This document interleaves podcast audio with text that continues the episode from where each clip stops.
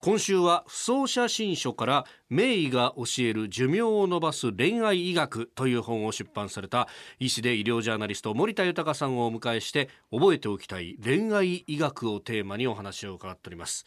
まあ、あの恋愛というとやっぱりこうホルモンがねあ大いに関係するんじゃないかと思ったりもするんですけれども、先生どうですかこれは。その通りですねこの男性にも女性にも、はい男性ホルモンと女性ホルモンが体の中に存在するんですね。で、まあ、いずれも男性ホルモンが強いと、はいまあ、男性型の脱毛うんいわゆるまあ髪の毛がちょっと薄い状態になったりしますね。はいはいこれ男性も女性も同じことです。よく知ってますさらによく知ってる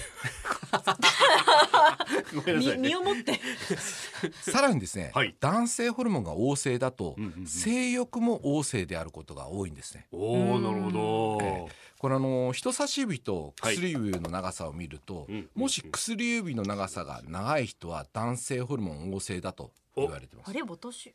薬指の方が私薬指の方長く長いですね長いね男性ホルモン旺盛ですねなんということで僕しょうも薬指の方がだから男性型の脱毛症になる可能性もあるし、んまあ、性欲も旺盛な可能性があるということでちょっとオブラートに包んだ包んだような 包んでいただいて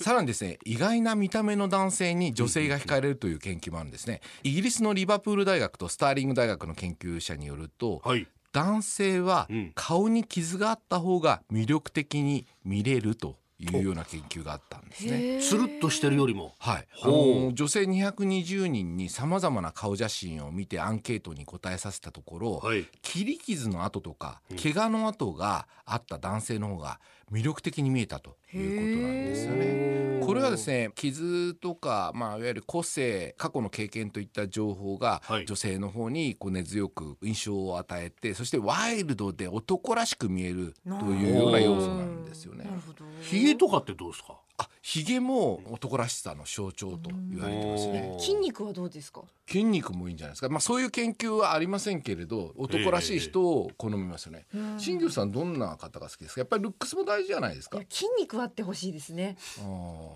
それ大切だとどこに筋肉があった方がいいですかいや一番やっぱり腕とあと背中のですねあの脊柱起立筋がこういい感じに盛り上がってるとこいいねって思いますねわかる人少ないよ背中のとこにあるじゃあ最初に会ったら背中を見るんですか首の後ろにある僧帽筋の盛り上がり具合とかそそんなところ最初に見る人いますかねねえこを大切ですよえなに合コン行ってじゃあ目の前にいる男子のそこをまずグッと見るの首ですね首の首の後ろの僧帽筋がこう盛り上がってるか否やっていうおめえにはねえなみたいな顔で見るんじゃない よ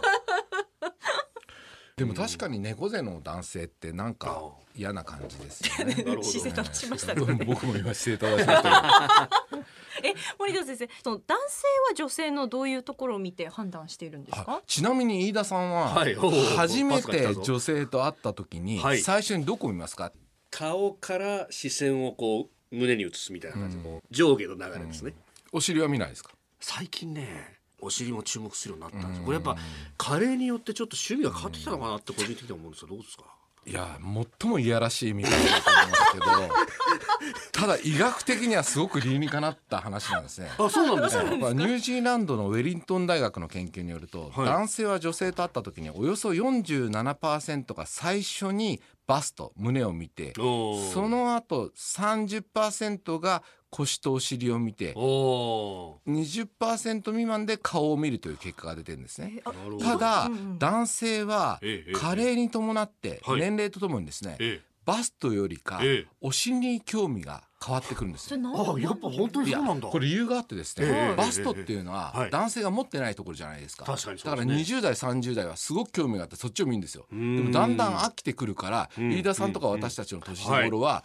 やっぱりお尻に興味が出てくるんですだからバスト派からお尻お派尻派にに変わってきます今美尻作りっていうのはとても大事でへー例えばヤンキー座りをするとかヤンキー座ヤンキーり座いわゆる脊柱起立筋と大臀筋とお尻の周りの筋肉を鍛えるんですねなるほど一応あのススクワットはしているのであいいクワットしてるの、うんあスクワット効くわけでいいすでかすらか。いいですかいいですよ。あやだったからうん若い人はあんまり美人に興味はないですけど、年いった人からモテるようになると思いますね。医師で医療ジャーナリスト森田豊さんに恋愛医学をテーマにお話を伺っております先生明日もよろしくお願いします